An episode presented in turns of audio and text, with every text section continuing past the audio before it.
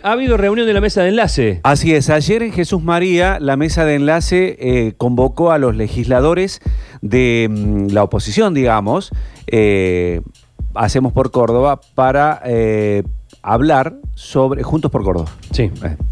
eh, para ver qué posición toman en torno a Vicentín.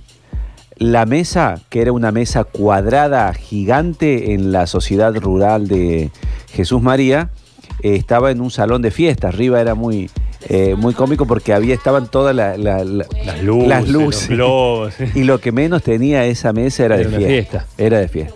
Hubo cruces importantes. Bueno, ahora estamos en línea con un representante de Coninagro para que te cuente. Sí, señor. Alejandro Buitero está en línea con nosotros. Eh, gracias por atendernos, Buitero. Muy buenos días. ¿Cómo le va, Zuliani? Buen día, buen día, Luchi. Eh, Butiero, es es medio difícil el apellido, pero bueno. Es el mismo problema que tenemos entre la mitad de la humanidad que dice Riutor o Ruitor, ya que estamos hablando de Olga. Es, entonces es. eh, repítamelo. Butiero, bueno, en el caso, el caso de, Olga, todo el mundo la conoce, así que lo digan como lo digan, saben quién se refiere. Butiero, Este, bueno. ¿Cómo les va? Buen día, buen día a ustedes. Vamos a ir Buen por Alejandro, entonces que más fácil. Eh, Alejandro, cuéntenos un, poco la- las impresiones que han quedado después de la reunión y qué evaluaciones han hecho. Así es, vos sabés que, pe- permitime un chiste, antes si no directamente me dice mi papá, el negro. Pero ahora sería el no blanco, como quieren imponer a algunos. el, no, el no blanco. El no blanco. Me gustó eso. Claro. Bien. ¿Cómo Eh, que? bueno, Sí. saliendo un poco de, de- de- de la, on- la onda del chiste un ratito, que por ahí distender no viene, no viene mal. ¿Cómo no? Bueno, eh, ¿cómo quedó la reunión? Bueno, esta ha sido ayer la primera reunión que se inició, porque no es la única. Y entonces, bueno, este quedó que vamos a tener vía, vía no sé si presencial o vía digital, seguramente va a ser vía digital, con los eh, diputados de, de, digamos así, porque por ahí es Unión por Córdoba, hacemos por Córdoba, se confunde por ahí un poco. Eh, va a ser entre mañana o pasado, porque, bueno, por ahí a, a veces se da la agenda que no, no se puede juntarlos a todos y a veces juntarlos a todos puede quedar algún resquemor en alguna fuerza que pueda salir. No puede pasar nada, como puede darse algún tema y, y surgir lo que le llaman en política y alguna chicana, entonces no era el ámbito para generar eso. El ámbito de ayer y todos los ámbitos que vamos nosotros a convocar es para escucharlos a ellos sus fundamentos y llevarle a nosotros nuestro reclamo como sector, como uno de los sectores que se siente preocupado por el perjuicio que le podría llegar a ocurrir una genialidad, como se le ha ocurrido al gobierno de la nación, Ujú. al querer, este, bueno, eh, adueñarse de esa, de esa, de Vicentín. En este caso no es que sea solamente Vicentín, de una empresa, de una empresa que, que bueno, que sabemos que, que existe, que falta mucha información por conocer. Y como yo digo siempre, ¿qué conocemos de esto? Conocemos cinco cosas que son reales. Hay una intervención, un interventor, un proyecto entra, eh, enviado al Parlamento, tenemos una empresa que debe, también hay que reconocerlo, Claro, y hay ahí, acreedores, y hay acreedores que quieren cobrar. ahí, ahí quería hacer, eh, hacer un, un- un parate para dividir la, la- la cuestión en dos. Eh, eh, estamos hablando, por supuesto, de, de la intervención del gobierno nacional eh, en Vicentín, pero ¿qué, qué evaluación hacen ustedes de lo que de lo que ocurrió anteriormente o de lo que llevó a Vicentín a, estar en este en este marco de situación? Eh, el, el dinero entregado por el gobierno anterior, digamos, ustedes son críticos, evalúan que la situación de, Vicentín es insostenible. Eh, hágame un, análisis un poquito hacia atrás y después hablamos de la estatización. Bien, a ver, esto es lo mismo que si vos tenés eh, una cooperativa con 100 socios y, al- y, el de, y el de los 100 socios le prestas a 10, todo el, eh, la, la mayor cantidad que le podés prestar eh, equivalente al capital, ¿no es cierto? Entonces cuando vas a llegar un momento, se te va a hacer incobrable eso y no vas a tener para prestarle el resto. Acá, bueno, ayer ve- veíamos, veíamos una semblanza que se hacía del 2000, del 2005 a la fecha, del 2003 a la fecha, este, hasta el 2019, eh, del, del stock de deuda que venían teniendo con el préstamo Banco Nación y cómo venían evolucionando. Justamente lo, eh, lo, lo estaba viendo este, a través de un colega de ustedes de Buenos Aires.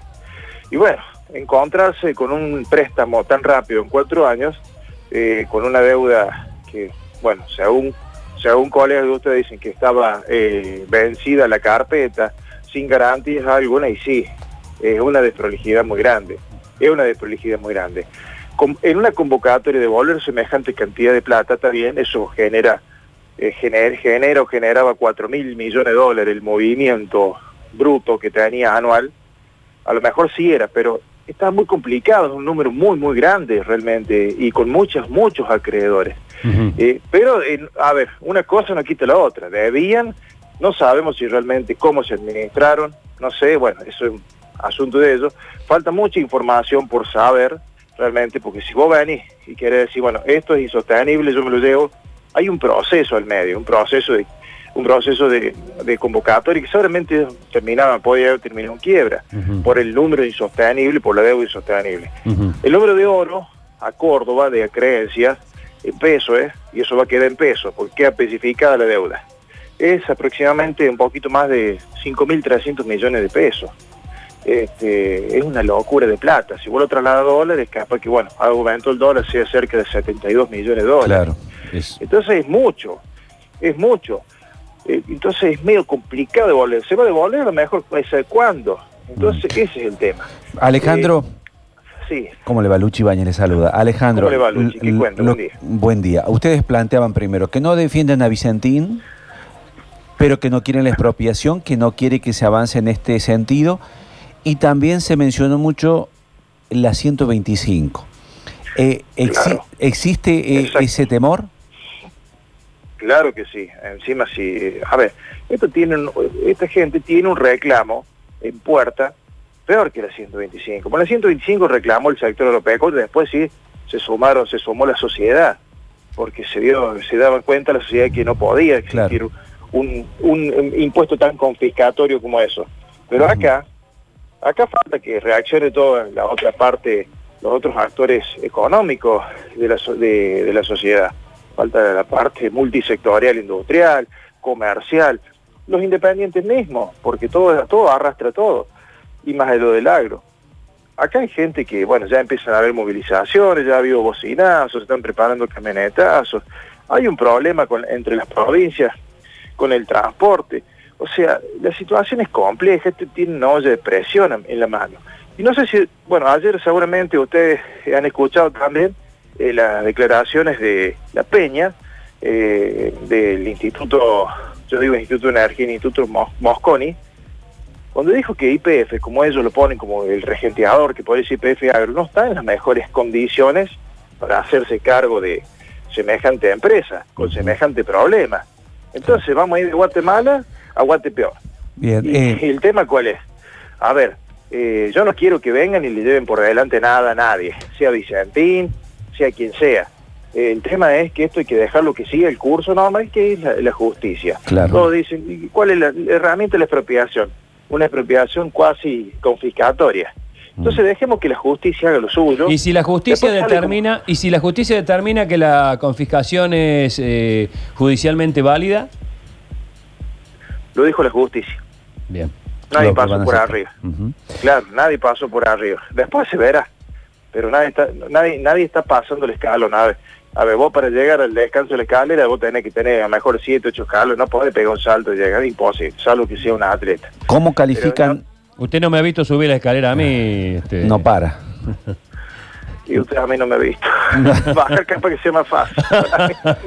eh, ¿Cómo califican el silencio de Schiaretti?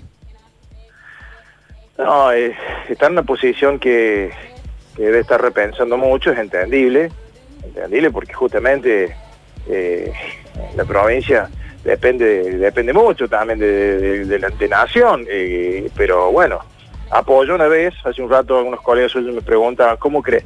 Yo creo que el, gobernador tiene un, es claro en su discurso, el campo hay que apoyarlo, el campo hay que dejarle, sacarle el pie de encima, eh, con impuestos confiscatorios, y bueno, entonces yo creo que va a terminar apoyando, porque no está, vuelvo a decir, no es solamente el agro. ¿Cuándo se reúnen? ¿Cuándo se reúnen? ¿Cuándo se reúnen con Hacemos por Córdoba? volvemos, Raúl? Sí, con Hacemos por Córdoba. sí, puede ser mañana o pasa. Ah, bueno, va a ser clave esa reunión. Muy bien. Sí, sí, bueno. sí, sí, sí, Bueno, Alejandro, gracias por este contacto y seguramente después volveremos a, insistir porque, porque eh, evidentemente este, vamos a tener más información. Sí, sí, seguro, seguro. A disposición como cuando ustedes quieran, no hay problema. Ahí está. Alejandro Butiero está con nosotros. Así es. Perfecto. Eh, y le mandamos un fuerte abrazo. Igualmente, igualmente. Hasta luego.